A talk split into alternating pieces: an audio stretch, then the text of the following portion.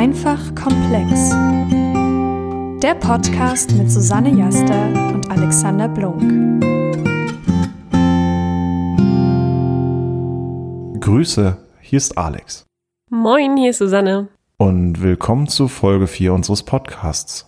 Heute über das Thema Persönlichkeit. Heute machen wir Alex absolutes Lieblingsthema. Und weil es dein Lieblingsthema ist, habe ich direkt mal einen ganz tollen Persönlichkeitstest für dich vorbereitet. Der von, Wahnsinn. Ja, von der wahnsinnig hochqualitativen Quelle bravo.de. Und wir machen den jetzt einfach mal zusammen. Es ist ein Game of Thrones Persönlichkeitstest. Wir werden am Ende wissen, welche Persönlichkeit du in dieser Serie bist und werden unfassbar viel bestimmt über dich lernen. Bist du bereit? Ich bin so ready. Okay, es sind zehn Fragen. Frage eins: Wie würden deine Freunde dich beschreiben? Zielstrebig, schüchtern, direkt, witzig oder temperamentvoll? Hm, alles. Aber wahrscheinlich, keine Ahnung, nimm zielstrebig. Zielstrebig. Alles klar. Frage 2. Was machst du in deiner Freizeit am liebsten? Ich verbringe Zeit mit meiner Familie. Alles Mögliche. Ich habe viele Hobbys. Ich chille in meinem Zimmer und höre Musik. Ich hänge mit meinen Freunden ab. Ich lerne und bereite mich auf den nächsten Schultest vor. Wir merken, was die Zielgruppe ist. Ich glaube, zweitens, viele Hobbys. Alles klar. Welchem Haus würdest du ewige Treue schwören? Haus Stark, der Winter naht, Haus Targaryen, Feuer und Blut, Haus Lannister, hört mich brüllen oder keinem, ich mag mein eigenes Ding. Ich glaube, Feuer und Blut hört sich sehr sexy an. Alles klar, nehmen wir.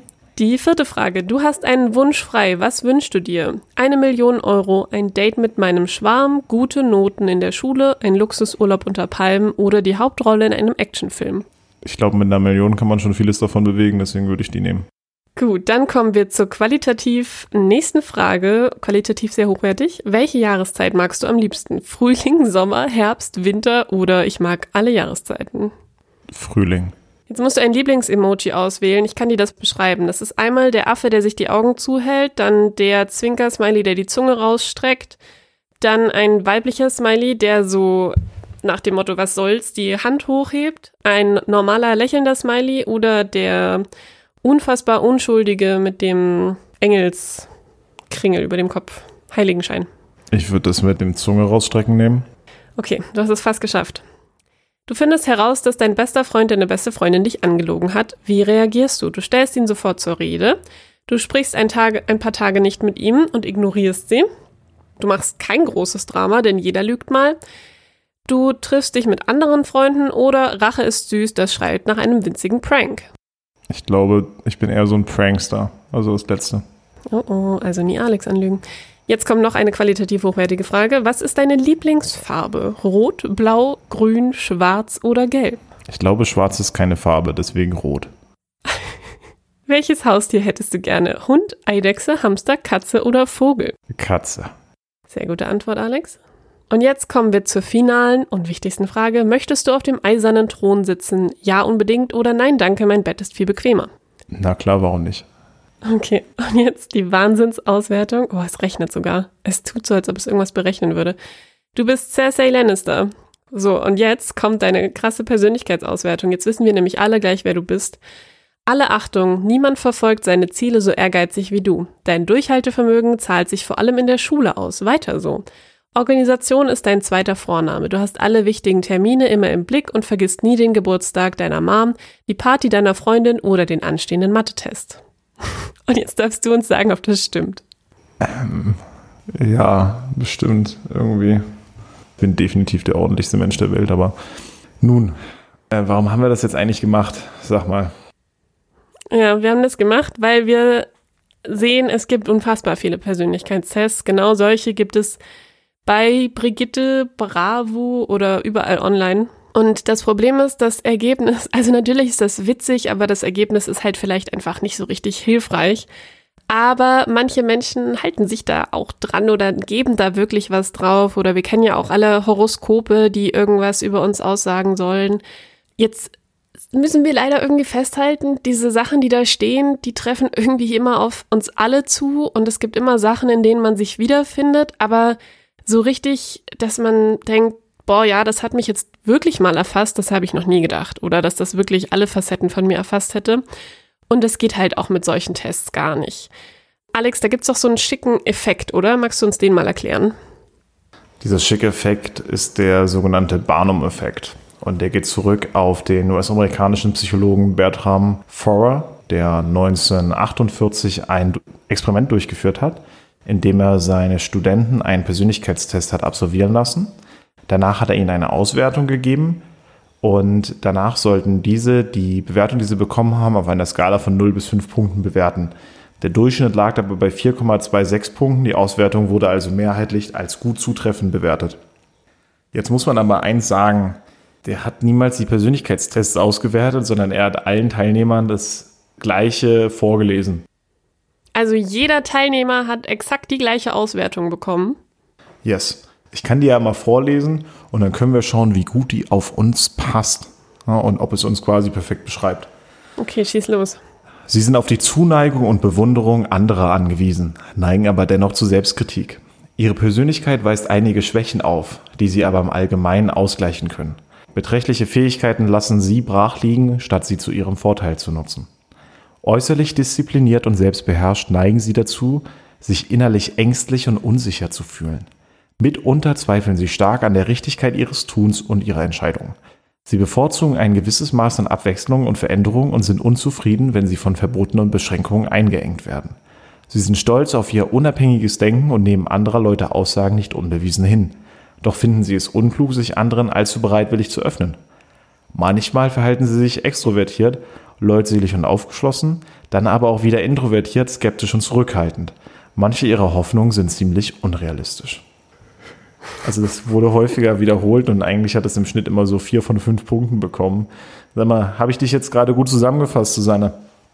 Ja, perfekt. Da findet man sich doch super drin wieder, oder? Woran liegt denn das? Was denkst du?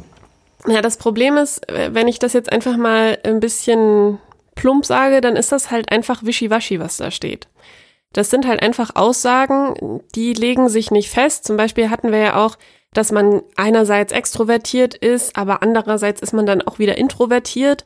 Also das ist einfach eine Aussage, die, die legt eigentlich überhaupt nichts fest und jeder denkt sich, ach ja, heute bin ich mal ein bisschen vielleicht fröhlicher, aufgedrehter, aber ja, es stimmt, an anderen Tagen, da bin ich auch ein bisschen eher in mich gekehrt.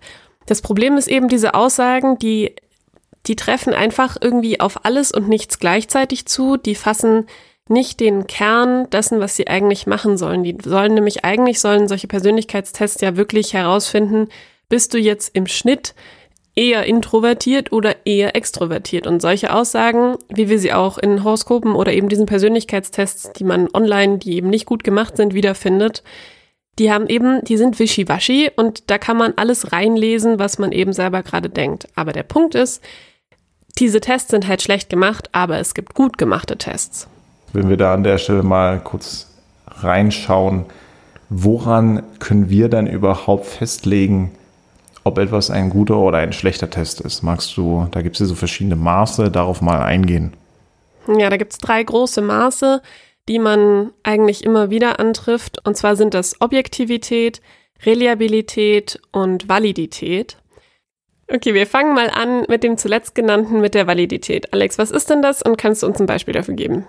Das beschreibt das Ausmaß, in dem eine Messmethode tatsächlich das misst, was gemessen werden soll. Also beispielsweise, wenn wir jetzt eine Befragung hätten zur Kaufabsicht, wie gut das eigentlich widerspiegelt, ob Leute dann wirklich einkaufen gehen. Das teilt sich in verschiedene Arten, zum Beispiel Inhaltsvalidität. Das bezieht sich auf die Gültigkeit des Schlusses, den man zieht und gibt an, inwieweit die beobachtete Wirkung auch für die relevante Grundgesamtheit gilt. Auf gut Deutsch heißt das, wenn ich das in einem Menschen zeige, findet man das auch vielleicht in der Gesellschaft wieder oder bei mehr als einem Menschen. Korreliert man, also bringt man das in Zusammenhang, beobachtetes Verhalten mit dem Verhalten, das aus der Messung der Einstellung prognostiziert wurde, also das, was man vorhergesagt hat, spricht man von der Vorhersage Validität. Was zu merken ist, Validität bedeutet einfach nur, das Ausmaß, in dem eine Messmethode wirklich das misst, was es messen soll. Also wenn wir das zum Beispiel auf den Bravo-Test von vorhin beziehen, dann hatten wir ja die Frage, was deine Lieblingsfarbe ist, Alex. Würdest du jetzt sagen, das ist eine valide Frage gewesen, um herauszufinden, was für ein Persönlichkeitstyp oder was für ein Game of Thrones Charakter du bist? Oder war das eher keine valide Frage? Also ich glaube, damit könnte man wahrscheinlich gut vorhersagen, was für eine Farbe ich mir aussuchen würde. Aber damit auszuwählen, was ich für eine Persönlichkeit habe, ist zumindest in Frage zu stellen. Ziemlich, ja. Da gibt es deutlich bessere Fragen, um das herauszufinden. Das heißt, man sieht, diese Tests sind halt im Schnitt einfach nicht valide. Das, was dort gefragt wird, hat im, eigentlich nichts damit zu tun im Schnitt, was man dann am Ende wirklich herausfinden will. Welche Farbe wir mögen, welche Jahreszeit wir mögen, das sagt eigentlich nichts über unsere Persönlichkeit aus. Okay, dann hatten wir noch einen zweiten Faktor, die Objektivität. Kannst du uns dazu noch was erklären?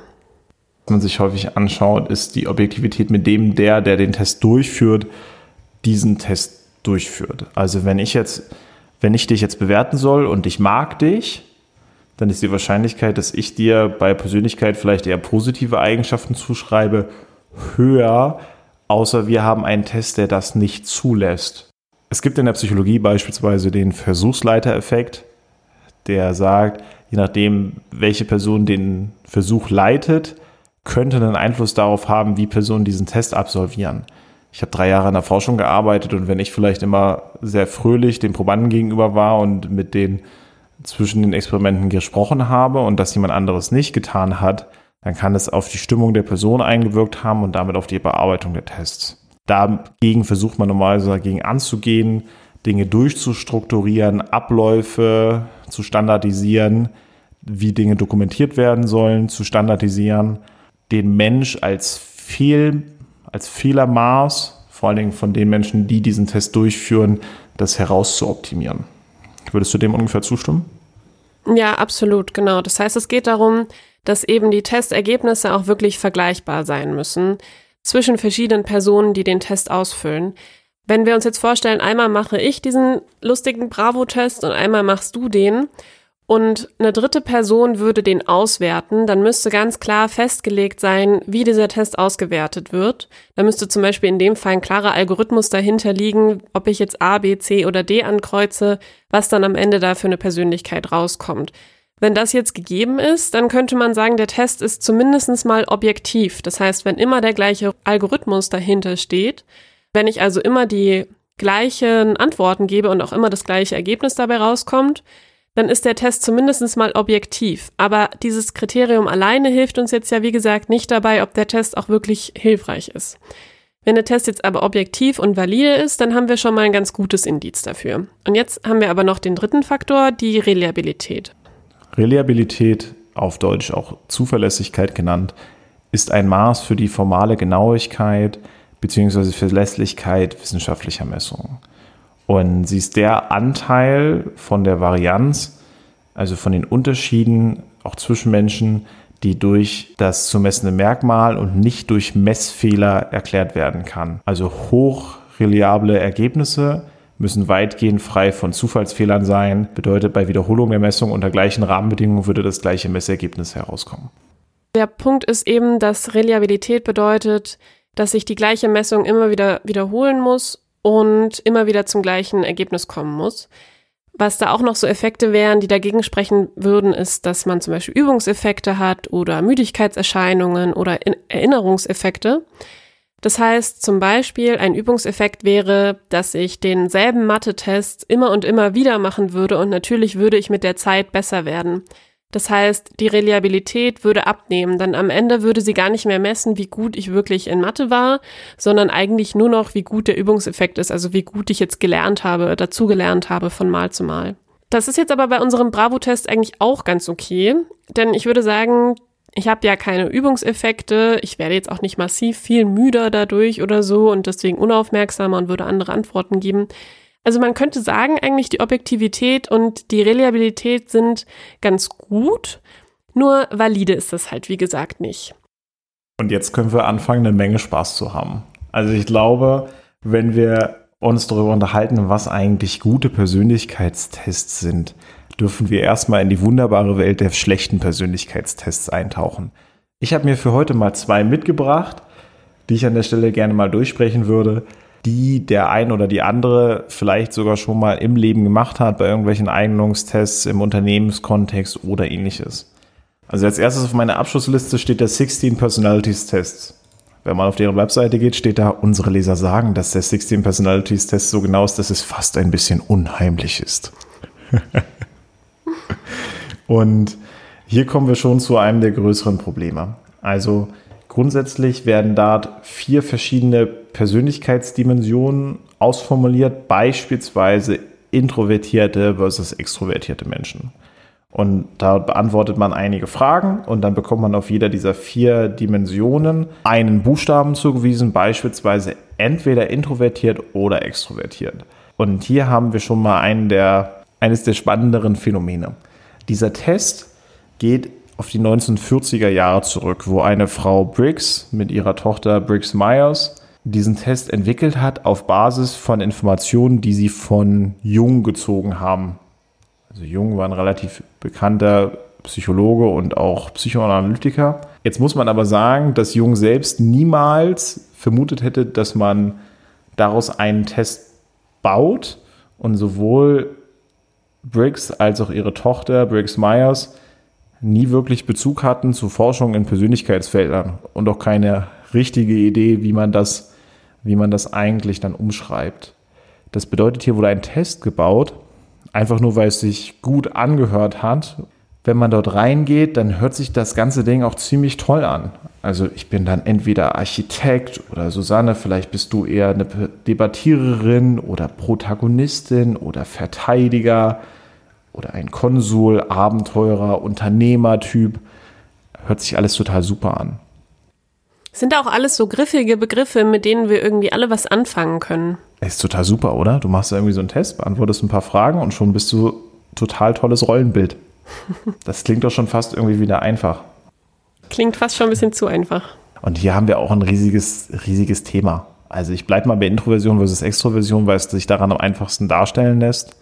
Es gibt kaum Menschen, die nur draußen rumrennen und jeden Menschen ansprechen, den sie auf der Straße kennenlernen oder sehen. Und es gibt kaum Menschen, die sich nur in ihrer Höhle irgendwo im Keller oder auf einem Dachboden verschanzen und überhaupt nicht mit Menschen interagieren. Das bedeutet auch Introversion und Extraversion ist ein Spektrum. Ein Spektrum. Das heißt, es ist nicht binär A oder B. Und dementsprechend funktioniert auch die Einteilung in Introversion versus Extroversion nicht so richtig. Wenn man sich ungefähr alle Menschen, die in der psychologischen Forschung arbeiten, anschaut, und welche Tests sie bevorzugen, dann wird man niemals den Myers-Briggs-Test darunter finden. Warum der aber so beliebt geworden ist, wenn ihr mal auf die Seite geht, die haben da so total nette Bildchen, die haben so viel Asche, so viel Geld dahinter stecken, was die in ihre Werbemaschinerie reinpumpen, dass es sehr, sehr oder sich sehr großer Beliebtheit erfährt und ein reoccurring Theme, also etwas, was wir immer wieder wahrnehmen werden, ist bei diesen ganzen tollen Tests, die nicht funktionieren, sie tun niemandem weh. Also mit jedem dieser 16 Persönlichkeitstypen kann man wahrscheinlich so seinen Frieden schließen. Und das ist ein trügerischer Frieden. Okay, jetzt hast du uns gesagt, dass in der Forschung PsychologInnen das eher nicht so benutzen würden, diesen Test. Aber trotzdem weiß ich, dass wir in der Forschung ja auch Persönlichkeitstests benutzen, die Menschen ja durchaus auch in verschiedene Kategorien einteilen oder ihnen verschiedene naja, ich will nicht sagen Aussagen zuordnen, aber so Eigenschaften zuordnen und eben doch auch so einzelne Schubladen machen, in die sie versuchen, die Menschen reinzustecken. Was ist denn jetzt an diesem Test schlechter als an dem, den wir in der Forschung benutzen? Nummer eins, er sagt ungefähr nichts voraus. Das ist schon mal nicht so gut. Also wenn ich diesen Test mache, dann sind die Ergebnisse, die da rauskommen, kaum bis wenig zusammenhängend mit was für einem Job ich dann wirklich später machen kann. Zweitens, trifft es keine gute Aussage oder zumindest keine nachweisbare Aussage über Erfolg, weder Berufserfolg noch familiären Erfolg, noch Glücklichkeit, noch die Wahrscheinlichkeit, dass A, B oder C eintritt. Das heißt, dieser Test ist eigentlich dafür da, um sich mal zu bespaßen und auf einer richtig basic Ebene bekommt man vielleicht einen allerersten Anhaltspunkt darüber, wie vielleicht Persönlichkeit im Grunde genommen in Kinderschuhen dargestellt sich angeschaut werden kann. Weißt du denn, ob mal jemand Forschung mit diesen Tests gemacht hat? Also wurde mal versucht, Menschen mit diesen Tests in verschiedene Persönlichkeitstypen einzuteilen und dann hat man sich angeschaut, was für Vorhersagekraft es hat oder womit es so korreliert. Also wurde der mal in der Forschung benutzt? Wenig bis gar nicht. Man hat sich nicht aus dem wissenschaftlichen Kontext überlegt, was wäre ein guter Test. Okay, das wäre der, hat den dann durchgeprüft und ist dann damit an den Markt gegangen sondern im Markt haben zwei Leute gesessen, die gesagt haben, oh, wäre total toll, wenn wir einen Persönlichkeitstest hätten. Wir bauen uns das jetzt erstmal selbst und dazu nehmen wir Konzepte, die wir uns ein bisschen von Jung angelesen haben, wobei selbst der gesagt hat, da gibt es halt nicht nur diese Extrema und das ist auch alles kein Be-all, End-all. Das heißt, das Ding wurde gar nicht gegengeprüft, bevor es überhaupt angefangen wurde einzusetzen. Also darf ich das ein bisschen vielleicht so zusammenfassen, dass das ein Test ist, der eben eigentlich eher darauf ausgelegt ist, Menschen zu bespaßen, Geld zu machen, ja, so im Unterhaltungssektor vielleicht eher liegt. Aber wenn wir wirklich Tests entwickeln wollen, die in der Forschung genutzt werden, dann müssen wir uns anschauen, dass Persönlichkeit einfach ein wahnsinnig komplexes und kompliziertes Konstrukt ist und so vielschichtig. Wir sind heute anders, als wir morgen sind und wir sind heute anders, als wir in zehn Jahren sind und trotzdem behauptet man, es gibt so ganz tiefe, grundlegende Persönlichkeitseigenschaften, die diese Tests eben versuchen zu erfassen. Jetzt würde mich mal interessieren, wenn wir vielleicht einen Schritt weitergehen zu einem guten Test. Wie würde denn dann sowas aussehen? Kannst du uns sowas mal ein bisschen näher bringen? In der psychologischen Wissenschaft am besten geprüfte Test ist das sogenannte Ocean-Modell oder auch die sogenannten Big Five. Die Big Five hat man folgendermaßen herausgefunden. Man hat sich Wörterbücher genommen in verschiedensten Sprachen, in verschiedenen kulturellen Feldern und hat versucht, alle Wörter herauszuschreiben, mit denen man Menschen überhaupt beschreiben kann. Dann hat man die immer weiter so weit zusammengefasst, das geht vor allem über statistische Methoden, hat man die so weit zusammengebrochen, bis man wirklich nur noch auf Dinge gekommen ist, die dann wirklich verschiedene Sachen beschrieben haben. Diese fünf, diese Big Five, sind dann zusammengestampft folgende. Ich gehe die vielleicht einmal komplett durch. O für Offenheit für Erfahrung. Das heißt, Menschen, die daran schwach ausgeprägt sind, sind eher konservativ oder vorsichtig. Leute, die stark in Offenheit für Erfahrung scoren, sind eher erfinderisch oder neugierig. Dann haben wir C, das steht für Conscientiousness, auf Deutsch Gewissenhaftigkeit. Schwach ausgeprägte Menschen in Gewissenhaftigkeit sind eher unbekümmert und nachlässig. Menschen, die hoch in Gewissenhaftigkeit scoren, sind effektiv und organisiert. Und hier sehen wir auch, und das hatten wir auch in der Folge über Intelligenz, hier fangen wir an zu werten. Also in einer Leistungsgesellschaft, in der wir uns befinden, ist nachlässiges Verhalten jetzt selten positiv gesehen. Und das ist auch mit einer der größten Unterschiede, die auch dieses Persönlichkeitsmodell zulässt. Dann haben wir als dritten Faktor für das E von Ocean Extraversion. Menschen, die schwach extravertiert sind oder extrovertiert sind, zurückhaltend, eher reserviert. Extrovertierte Menschen sind tendenziell eher gesellig. Dann haben wir das A für Agreeableness oder auf Deutsch Verträglichkeit. Wenig verträgliche Menschen sind eher wettbewerbsorientiert und antagonistisch, also eher feindselig. Und stark ausgeprägte Menschen in Verträglichkeit sind eher kooperativ, freundlich, mitfühlend. Und als letztes haben wir noch Neurotizismus oder auf Deutsch auch Ängstlichkeit. Leute, die wenig neurotizistisch sind, sind eher selbstsicher und ruhig. Und Leute, die stark neurotizistisch sind, sind emotional und verletzlich. Das Wichtige an diesem Test ist A, wie er zusammengebaut wurde. Also indem man wirklich alle Wörter, die man über den Menschen finden konnte, in verschiedenen Sprachen genommen hat und in egal welcher Sprache man das getan hat, man ist immer bei denselben fünf Faktoren gelandet. Das ist sehr, sehr wichtig. Das bedeutet, der konnte immer wieder nachgeprüft werden, dass das nicht nur auf eine Kultur beispielsweise zutrifft. Zweitens, wenn wir uns Ergebnisse anschauen, wie Leute darüber zum Beispiel selbst berichten, also wir kommen bestimmt noch dazu, wie misst man denn sowas sehr sauber, sehen wir auch, wenn ich so einen Test mache und dann eine Woche später nochmal so einen Test mache, dann sind die Ergebnisse relativ gut übereinstimmend. Und mit das Wichtigste bei, was ist eigentlich wahr und was existiert eigentlich in der Wissenschaft, mit diesen fünf Persönlichkeitseigenschaften lassen sich ziemlich gute Vorhersagen über menschliches Verhalten in der realen Welt dort draußen ziehen, was durchaus bedeutet, dass die hinreichend hilfreich sind, wenn man persönlichen menschlichen Umgang zwischeneinander damit versucht zu analysieren. Okay, jetzt haben wir also fünf Faktoren, von denen wir sehen, die sind wirklich hilfreich, die haben irgendwie einen Mehrwert. Jetzt könnte ich doch jemand einfach fragen, hey Alex, was denkst du? Wie extravertiert bist du? Bist du verträglich? Und dann sagst du mir, ja, ich denke, verträglich bin ich ziemlich, bin auch irgendwie ziemlich extravertiert und dann sage ich, alles klar, habe ich abgehakt, dann kann ich dir jetzt sagen, wo du stehst mit deiner Persönlichkeit. Das Ding ist, so einfach ist es ja leider nicht. Wenn wir uns mal anschauen, unsere Persönlichkeit, wir gehen jetzt einfach mal davon aus, dass es die wirklich gibt und dass es wirklich tatsächliche Eigenschaften, Charakterzüge gibt, die wir haben. Dann muss man jetzt eben leider sagen, die lassen sich gar nicht so einfach beobachten. Ich habe ja vorhin schon gesagt, ich bin heute vielleicht anders, als ich es morgen bin und heute anders als in zehn Jahren. Das heißt, eine einfache Beobachtung zu machen und jemand neben mich zu stellen, der dann irgendwie vielleicht mit seinem Klemmbrett da steht und sich anguckt, wer bin ich denn? Das ist vielleicht gar nicht so einfach. Zum einen, weil ich Kategorien brauche, in die der mein Verhalten einordnen kann. Zum anderen auch, weil der vielleicht gar nicht objektiv ist, sondern ja auch mit mir interagiert oder mich vorher schon kennt und eben auch nur einen kleinen Ausschnitt von dem sieht, wer ich bin. Dann könnte man ja sagen, okay, dann lasse ich mich eben mich selber einschätzen. Ich kenne mich ja vielleicht am allerbesten. Glaube aber, das ist auch ein ziemlicher Trugschluss, denn es gibt ganz viele Stellen in uns selbst. Da haben wir noch nie wirklich hingeguckt, da kennen wir uns selber eigentlich am allerschlechtesten. Da kann man von außen viel besser beurteilt werden. Aber wir wissen ja auch von außen beurteilt werden, also beobachtet werden ist eben auch nicht der letztgültige goldene Schluss, den man ziehen kann. Das heißt, die Sachen in einem Selbstbericht zu berichten oder beobachtet zu werden, das ist ein Stück weit hilfreich und das wird auch gemacht. Auch bei anderen Sachen, vielleicht wo es nicht nur um Persönlichkeit geht. Aber man hat sich so in der Psychologie relativ darauf geeinigt, dass man Persönlichkeit am besten durch Tests erfasst.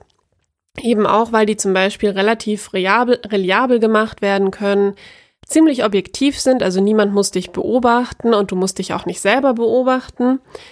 Und ihre Validität kann man, wenn man sich Mühe gibt, eben auch herstellen, indem man sinnvolle Fragen stellt. Jetzt wurde also aus diesen fünf großen Eigenschaften oder fünf großen Dimensionen, die man sich durch diesen Ansatz erschlossen hat, einen Test erstellt. Alex, wie geht denn das und wie sieht vielleicht dieser Test, Test aus? Magst du da ein bisschen einhaken? Tests können ja in allen verschiedenen Formen und Arten allgemein erstmal auftreten. Was man häufig nutzt, ist der sogenannte Neo-FFI. Der hat verschiedene, man nennt das Fragen oder Items, also Aussagen, die man dann bestätigen kann. Beispielsweise könnte eins davon sein, ich neige dazu, andere zu kritisieren. Dann kann ich auf einer Skala von 1 bis 5 sagen, ist das eher unzutreffend oder eher zutreffend. Dann wäre das beispielsweise ein Maß für Verträglichkeit.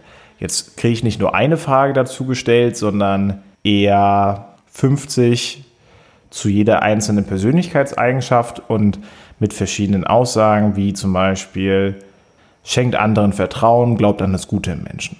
Das wäre ein weiteres Maß für Verträglichkeit.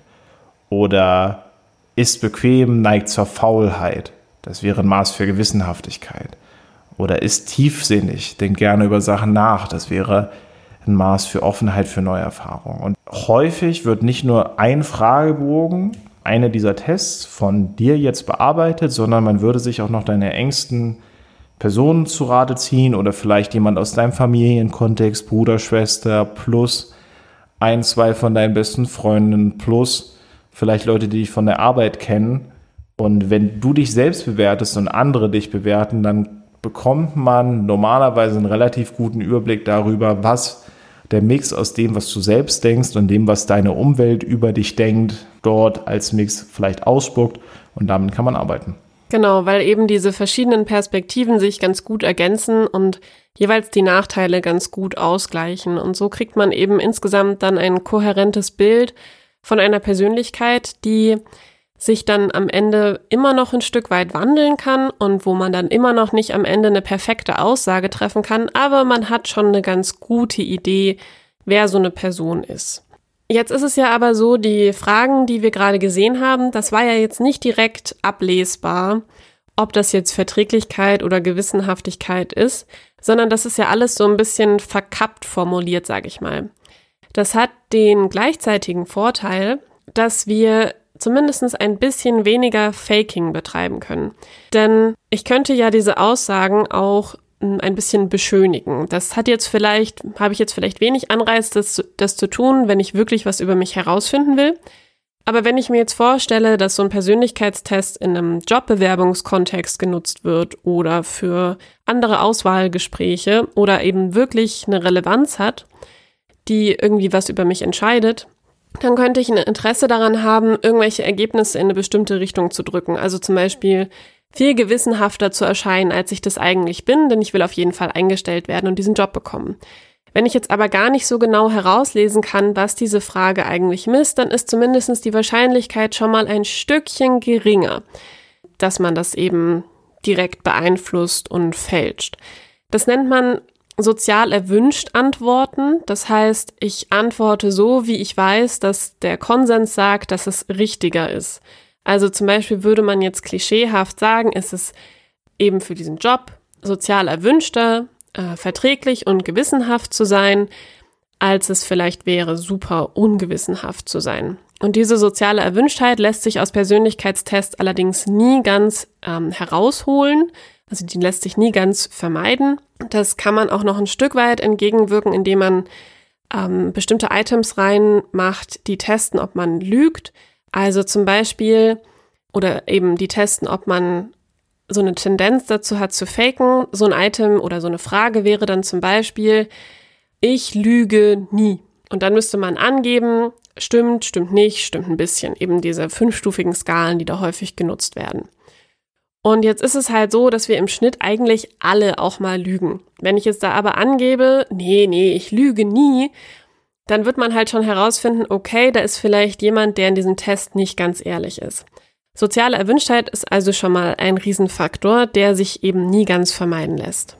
Lustigerweise an der Stelle eine der Maßnahmen, die sich als am besten rausgestellt hat, um das zu vermeiden, ist, wenn man den Leuten am Anfang des Tests sagt, dass es einen Algorithmus gibt, der herausfindet, ob Menschen unehrlich geantwortet haben also man muss sie nur damit drohen und dann machen das Leute schon weniger. Das ist allerdings ethisch, finde ich tatsächlich auch sehr fragwürdig, weil das ist ja aber gelogen. es funktioniert? Das funktioniert richtig, das ist ja manchmal so, aber da ist dann halt mindestens wichtig, dass die Menschen danach aufgeklärt werden, denn das ist halt de facto einfach falsch. Und da kommen wir auch so ein bisschen in das Psychologenklischee, was damit halt unterstützt wird oder die Angst, die man auch teilweise vor Psychologen hat, dass man da eh nur manipuliert wird und deswegen ist es ethisch halt tatsächlich sehr fragwürdig, ob solche Sachen sinnvoll sind und ob man die machen darf. Und häufig kommt man eben zu dem Schluss, dass man das nicht machen darf und dass man dann im Zweifelsfall halt eher verzerrtere Ergebnisse in Kauf nehmen sollte, anstatt ethisch falsch zu handeln. Beziehungsweise für sowas gibt's ja dann auch bei größeren, wirklichen Studien, wo teilweise ja auch manipuliert wird, die Ethikkommission, da muss diese Studie dann erstmal genehmigt werden und es ist auch ganz, ganz wichtig, dass wir immer festlegen, okay, nach der Studie werden die Menschen aufgeklärt, es wird ihnen aufgezeigt, wo sie vielleicht getäuscht wurden, damit sie das nachvollziehen können. Es gibt auch Ansätze von vornherein, dass die Leute unterschreiben, hey, ich bin damit einverstanden, dass ich eventuell in dieser Studie getäuscht werde. Also solche ethischen Ansätze sind da auch sehr interessant. Dann wiederum werden ja auch Persönlichkeitseigenschaften nicht nur in der Forschung angewendet, sondern sehr häufig auch beispielsweise bei der Jobauswahl. Wenn ich mich daran erinnere, ich habe damals in der 12. Klasse müsste das gewesen sein, war ich mal bei so einem Zukunfts- und Karriereplanungsunternehmen. Da habe ich auch einen ganzen Tag lang Persönlichkeitstests und IQ-Tests und Interviews und all sowas gehabt. Da hatte ich auch lustigerweise den, den Myers-Briggs-Test. Also damals wusste ich nicht, dass das Ding so heißt ich sehe immer so ein bisschen den Spalt. Also die Forschung überlegt sich, was total gut wäre und wie man Dinge total messen, total toll messen kann. Und dann kommen wir an bei dem normalen Menschen, der dort draußen nicht so viel sich mit Psychologie vielleicht in seinem Leben bisher auseinandergesetzt hat oder auseinandersetzen konnte und werfen dem Worte an den Kopf wie Gewissenhaftigkeit, das geht vielleicht noch.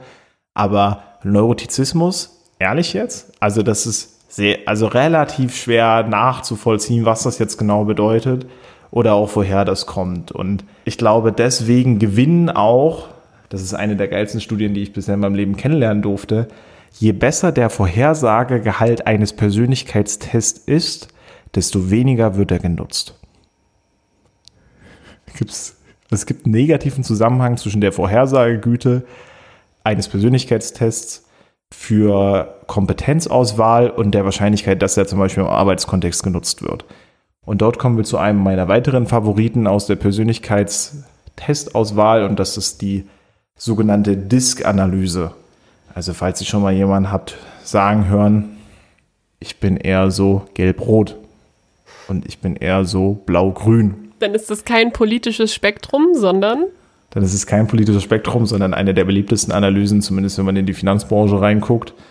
Und es funktioniert folgendermaßen, man sagt, Menschen, die eher gesellig sind und denen die Meinung anderer Menschen wichtig sind, die sind eher so gelb und Menschen, die eher dominant auftreten und sehr viel Einfluss haben wollen, die sind eher rot. Leute, die Dinge eher zerdenken, so Zahlen, Daten, Faktenmenschen sind, sind blau und Menschen, die anderen Leuten helfen wollen, die sind eher grün. Und dann wird zum Beispiel gesagt, naja, wenn ich jetzt für einen Job jemanden haben will, der vielleicht gut mit Menschen kann, aber auch zielstrebig ist, dann will ich halt entweder jemanden, der gelb-rot oder rot-gelb ist. Und dann werden Screenings gemacht und auf deren Basis wird dann entschieden, ob jemand eingestellt wird oder nicht. Was insofern schon mal wieder Wahnsinn ist. Wahnsinn. Und ich habe wirklich jahrelang versucht, die Leute zu verurteilen, die solche Tests zu nutzen und Tests nutzen. Aber wenn man sich nicht mit der psychologischen Materie auskennt, ist das schon hinreichend okay. Also wenn ich von so einem Test ausgespuckt bekomme, ja, ich bin eigentlich ein sehr zielstrebiger Mensch und mir sind andere Leute schon relativ egal. Also was kann der Test schon durchaus sagen? Also diese Disk-Analyse ist beispielsweise teilweise objektiv und teilweise valide in dem, was sie aussagt aber überhaupt nicht reliabel.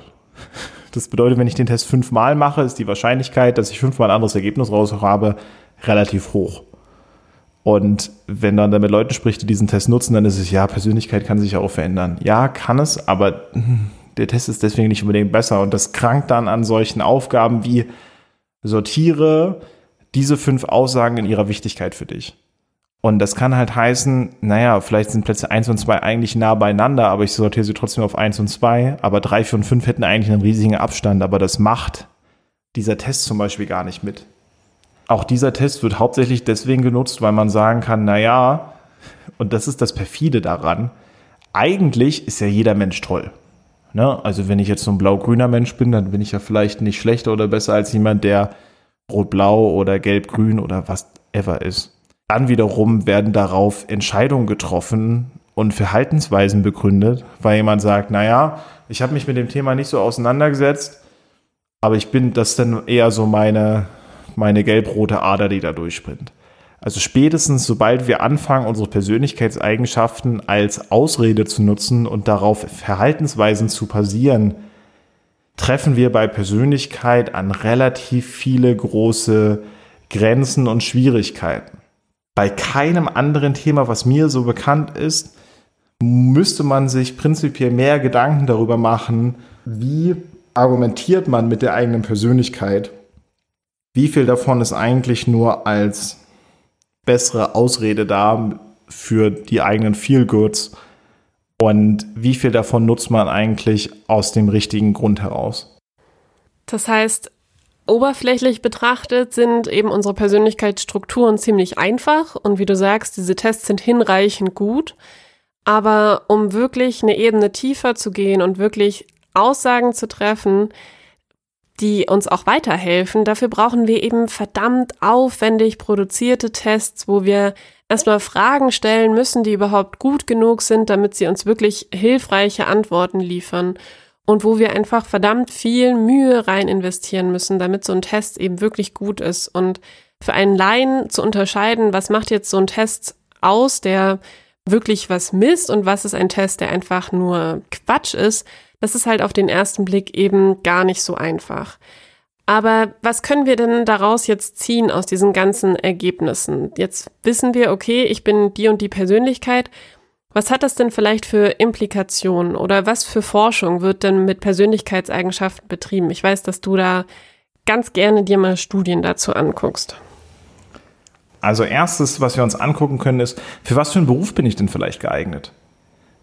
Beispiel, äh, es geht gerade in den Medien auch viel um Police Brutality oder um vielleicht auch Umgang von staatlichen Gewalten mit dem Individuum da draußen. Und ohne dazu jetzt eine politische Meinung abgeben zu wollen, kann man sich doch mal anschauen, welche Menschen sich denn prinzipiell eher vor die Polizei entscheiden.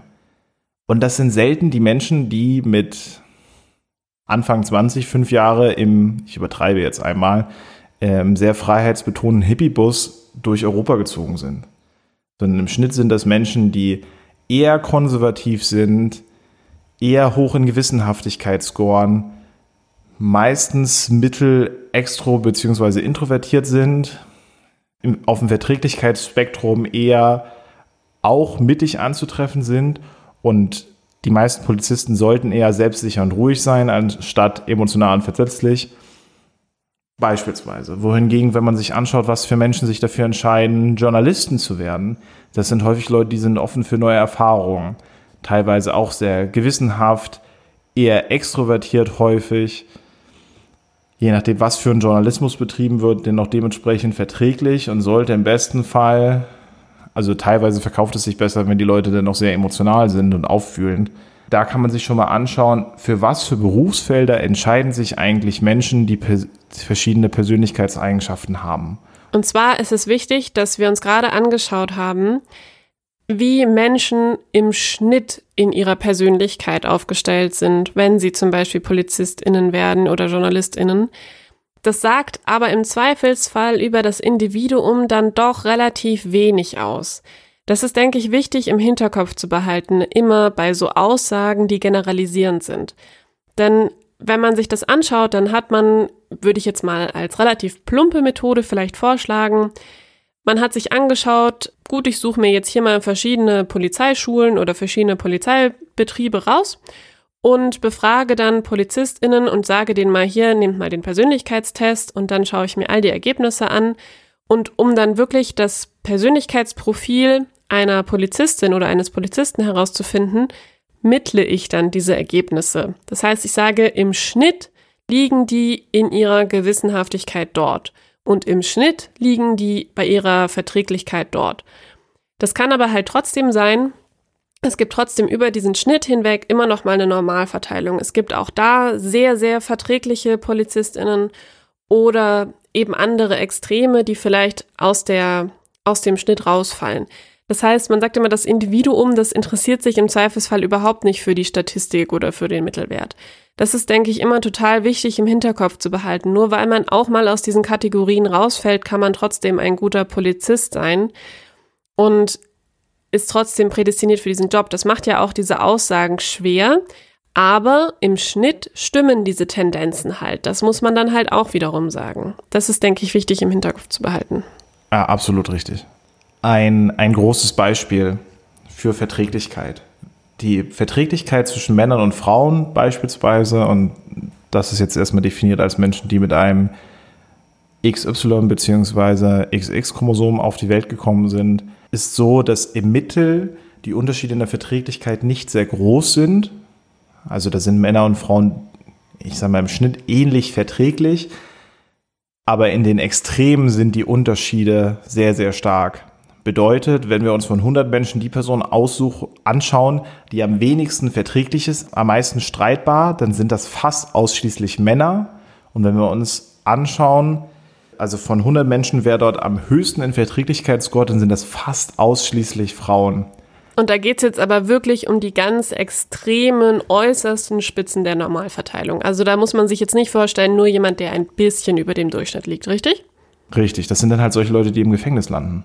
Also wenn du sehr streitbar bist, wenn du von 100 Menschen der streitbarste bist, der bei jeder Sache immer anfängt auszurasten und dir mit Leuten den Kopf einzuschlagen, dann ist das eine Sache, die in unserem System dazu führt, dass du wahrscheinlich über kurz oder lang Probleme haben wirst, die juristischer Natur sind. Und das führt auch dazu, dass wir eben deutlich mehr Männer in Gefängnissen sehen als Frauen beispielsweise. Jetzt kann man da auch wieder sozial argumentieren, woher das kommt, auch evolutionsbiologisch. Ich glaube, das lasse ich an der Stelle lieber weg. Ich denke auch, das ist so ein Punkt, der wichtig ist im Bezug auf Stereotype und wie Stereotype entstehen. Ein Stereotyp ist ja auch immer eine Karikatur einer Person oder eines Typs von Mensch. Und genau aus diesen extremen Positionen kommt das halt. Wie wir alle wissen, stimmen Stereotype halt nie auf die einzelne Person. Man weicht eigentlich immer von diesem Stereotyp ab. Aber im Schnitt sind Stereotype halt manchmal auch richtig. Und die Frage ist halt nur immer, was, woher kommen diese Stereotype? Und es gibt auch ganz furchtbar falsche Stereotype und ganz furchtbar verzerrte, weil wir sie irgendwie kulturell erzählen. Aber das sei jetzt mal dahingestellt. Aber eben dieser Unterschied zwischen einer Aussage, die im Mittel stimmt, muss noch lange nicht für das Individuum stimmen. Wir sagen ja jetzt Persönlichkeit, die haben wir. Das klingt irgendwie so wie was, was wir besitzen. Und ein Stück weit haben wir ja auch angesprochen, verändert sie sich oder bleibt sie gleich? Was hat denn das auch mit der Erblichkeit zu tun? Zwischenmenschliche Unterschiede in den Ausprägungen der Big Five lassen sich etwa zur Hälfte durch den Einfluss der Gene erklären. Also um genau zu sein, sind wir bei Neurotizismus so bei 48 Prozent, Extraversion 54, Offenheit für Erfahrung 57 Prozent, Gewissenhaftigkeit 49 Prozent und Verträglichkeit 42 Prozent. Bedeutet, diese Unterschiede zwischen dir und mir sind vielleicht hälftig durch Gene zu erklären. Gleichzeitig haben wir einen Fehlerbereich so zwischen 5 und 10 Punkten, von dem man sich nicht ganz genau sicher ist. Bedeutet etwa 40 bis 45 Prozent bleiben demnach Umweltfaktoren anzulasten. Kannst du uns ein Beispiel für so einen Umweltfaktor geben? Wie zum Beispiel deine Familie damit umgegangen ist. Also wenn in deiner Familie gesagt wurde, es ist sehr wichtig, sich dauerhaft anzustrengen und ordentlich zu sein. Und das wurde dir 16, 17, 18, 19 Jahre, bis du ausgezogen bist, vorgelebt. Dann könnte das einen relativ großen Unterschied gemacht haben, wie hoch du in dem Bereich Orderliness, einem Unterbereich von Gewissenhaftigkeit, scorest. Okay, das heißt, es ist ähnlich wie mit der Intelligenz. Ein Teil der Unterschiede zwischen Personen lässt sich durch die Gene erklären, also durch die Veranlagung, die wir haben. Und der andere Teil lässt sich durch die Umwelt erklären. Das ist also die alte Nature versus Nurture Debatte. Und Umweltfaktoren sind eben auch was, was uns stark prägen und was auch dafür sorgen, dass das sich über die Zeit auch eben noch mal ein Stück weit verändert. Was auch richtig geil ist, wenn man sich diese Zahlen anguckt. Und jetzt zeigst du irgendeine Verhaltensweise und dann sagst du, na, ich bin halt so. Dann legt das hier zumindest nahe, ja, teilweise bist du einfach so und wahrscheinlich auch genetisch vorherbestimmt, dass du dich in so eine Tendenz reinbewegt hast. Aber Verhaltensweisen von deinem sozialen Umfeld und von dir selbst können durchaus einen Einfluss darauf haben, zu was für einem Menschen du dich entwickelst oder schon entwickelt hast. Eigentlich ja auch sehr motivierend zu wissen, hey, ich kann mich weiterentwickeln, ich kann an mir arbeiten aber natürlich halt auch ein Stück weit anstrengend. Ne? Ich muss es dann halt auch tun. Ich kann mich nicht darauf ausruhen zu sagen, dass das alles jetzt erblich sei. Ja, und das macht es dann wieder schwierig. Also irgendwie kommen wir bei fast jedem Thema darauf zurück, dass je mehr man sich mit der Wissenschaft dazu auseinandersetzt, umso mehr kann es auch das eigene Selbstbild verkomplizieren und auch wehtun, um dir mal ein Gefühl zu geben, wenn man sich für Eignungstests interessiert von Führungskräften, da habe ich mich einfach mal reingearbeitet, weil mich das nicht losgelassen hat, warum eigentlich immer nur schlechte Tests genommen werden. Stellt man fest, dass wenn man beispielsweise einen Test baut und die Studien wurden gemacht, mit dem man gut potenziellen Erfolg von Führungskräften vorhersagen kann, und zwar deutlich besser als einfach nur eine zufällige Auswahl zu betreiben. Selbst wenn man den so günstig hinbekommt, wie vergleichbare Tests am Markt sind, kommst du in ein Unternehmen rein und sagst, hey, wir haben einen Test, mit dem ihr eure potenziellen Führungskräfte auswählen könnt. Und dann sagen die Führungskräfte, sagen wir, du bist jetzt eine Führungsperson in diesem Unternehmen, da sagst du, ach ja, Alex, alles super, dann lass mich den Test doch mal machen. Also bevor ich den irgendjemand anders machen lasse, dann würde ich den erstmal gerne selbst machen. Jetzt macht Susanne diesen Test und der sagt, hey Susanne, äh, du bist eigentlich eine durchschnittliche Führungskraft. Hm. Gefällt dir das? So mittel. Ich würde natürlich lieber hören, was für tolle Eigenschaften ich habe und wie vielleicht auch meine nicht so tollen Eigenschaften eigentlich doch ganz toll sind. Das ist so lustig, weil das auch bedeutet, dass wir lieber uns selbst belügen oder uns selbst einreden, dass die Tests schlecht sind, als zu akzeptieren, dass wir vielleicht nicht so stark für den Job geeignet sind, wie wir uns immer erklärt haben, dass wir für diesen Job geeignet sind. Wahrscheinlich sind andere Faktoren auch noch, dass aufwendigere Tests halt auch aufwendiger sind. Also ich muss mehr Zeit da rein investieren, die ich vielleicht gar nicht habe, um all meine Mitarbeitenden aus ihren Jobs rauszuholen und zu sagen, jetzt hier mach mal bitte zwei Tage lang eine Persönlichkeitstests umfassendes Ding, sondern ja, so ein 5-Minuten-Test, den kann man mal kurz zwischenzeitlich machen, alles cool, den schieben wir einfach mal rein. Das ist halt auch wirklich einfacher, als eine gute Antwort bekommen zu wollen und eben den Aufwand dafür in Kauf zu nehmen. Ich glaube, das ist auch so eine Sache, die man über die Jahre dann immer mehr mitbekommt. Eine der Faktoren, die am meisten einen Einfluss darauf haben, ob wir ein Produkt oder eine Dienstleistung gut finden, ist, wenn Leute ausweisen können, dass sie schon benutzt wurden von anderen. Also wenn ich jetzt eine Dienstleistung anbiete und sage, hey, guck mal, Susanne, du solltest dich von mir betreuen lassen, denn ich betreue schon 200 Personen und von denen kennst du sogar fünf, dann sagst du, oh ja, stimmt. Na, wenn die das gemacht haben, dann finde ich das cool. Und all diese großen beliebten Persönlichkeitstests, die seit 20, 30, 40, 50 Jahren Werbung schalten, die haben überall auf ihren Seiten stehen, hey, guck mal, wir werden von großer Firma XY benutzt. Ich werde jetzt hier keine Namen nennen, aber lässt sich durch einmal googeln herausfinden. Und dann liest man das und denkt, boah, wenn selbst diese großen Firmen das benutzen, dann muss das ja was Gutes sein. Eigentlich sind wir ja auch schon an einem starken Punkt, das zu vereinfachen. Ne? Wir können ja jetzt hier auch nur einzelne Tests vorstellen, mal überall so ein bisschen reinschnuppern. Aber die Forschung dahinter, die betrieben wird und wie man versucht, das alles mit anderen Eigenschaften in Verbindung zu setzen, wie man versucht, aus meiner Persönlichkeit jetzt vielleicht vorherzusagen. Also wenn man jetzt dann eben auch noch versucht, zum Beispiel aus den Persönlichkeitseigenschaften mit zu assoziieren oder hervorzusagen, welche politische Einstellung ich habe oder eben einfach die Persönlichkeitseigenschaften versucht zu nutzen als Erklärung für andere Dinge, die wir, die uns interessieren, dann ist das alles hochgradig komplex und da kann man nicht einfach irgendeinen Test benutzen. Es gibt auch in der Wissenschaft eben verschiedene, die genutzt werden und man muss sich immer wieder hinterfragen, sind diese Tests denn auch wirklich gut gemacht? Kann ich das wirklich so einfach herunterbrechen? Möchte ich diese vereinfachenden Aussagen wirklich treffen und wo vereinfache ich zu viel und wo ist es aber halt auch gut genug, um eine gut genuge, eine hinreichende Aussage darüber zu treffen, was ich jetzt hier erforschen möchte. Und es ist halt immer sehr wichtig, sich auch mit der Materie einfach ein Stück weit zu beschäftigen, um zu sehen, wo kann ich vereinfachen und wo führt meine Vereinfachung dazu, dass ich irgendwo mich völlig verrenne, völlig verirre und vielleicht wo ganz anders rauskomme mit meinen Ergebnissen, als ich eigentlich hin wollte. Und diese Fragen muss man sich in der Forschung immer und immer wieder stellen. Und deswegen gibt es auch Forschung, die besser gemacht wird und die schlechter gemacht wird. Und deswegen ist nicht jedes Forschungsergebnis gleich gut und gleich aussagekräftig. Das ist, denke ich, auch super wichtig im Hinterkopf zu behalten. Also ihr werdet verschiedene Persönlichkeitseigenschaften, die wir heute angesprochen haben, auch häufiger in folgenden Folgen und Aufnahmen von uns wiederfinden, weil es häufig Grundbausteine sind, wie man auch aus einer psychologischen Sichtweise die Welt versucht zu erklären und anhand derer man viele Erkenntnisse über Zwischenmenschlichkeit relativ gut verdeutlichen kann. An der Stelle sei noch eine Alternative zu den Big Five angeführt und das ist das sogenannte Hexaco-Modell.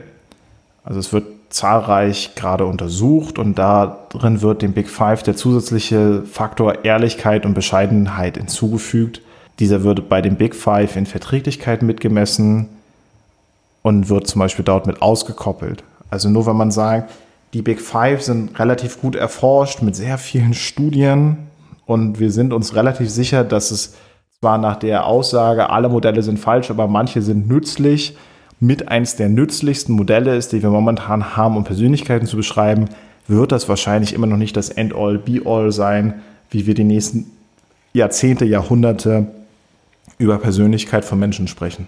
Ich glaube, am Ende des Tages, wenn wir jetzt eine Empfehlung aussprechen müssten, sagen wir, unsere Zuhörer haben jetzt Lust, einen Persönlichkeitstest zu machen.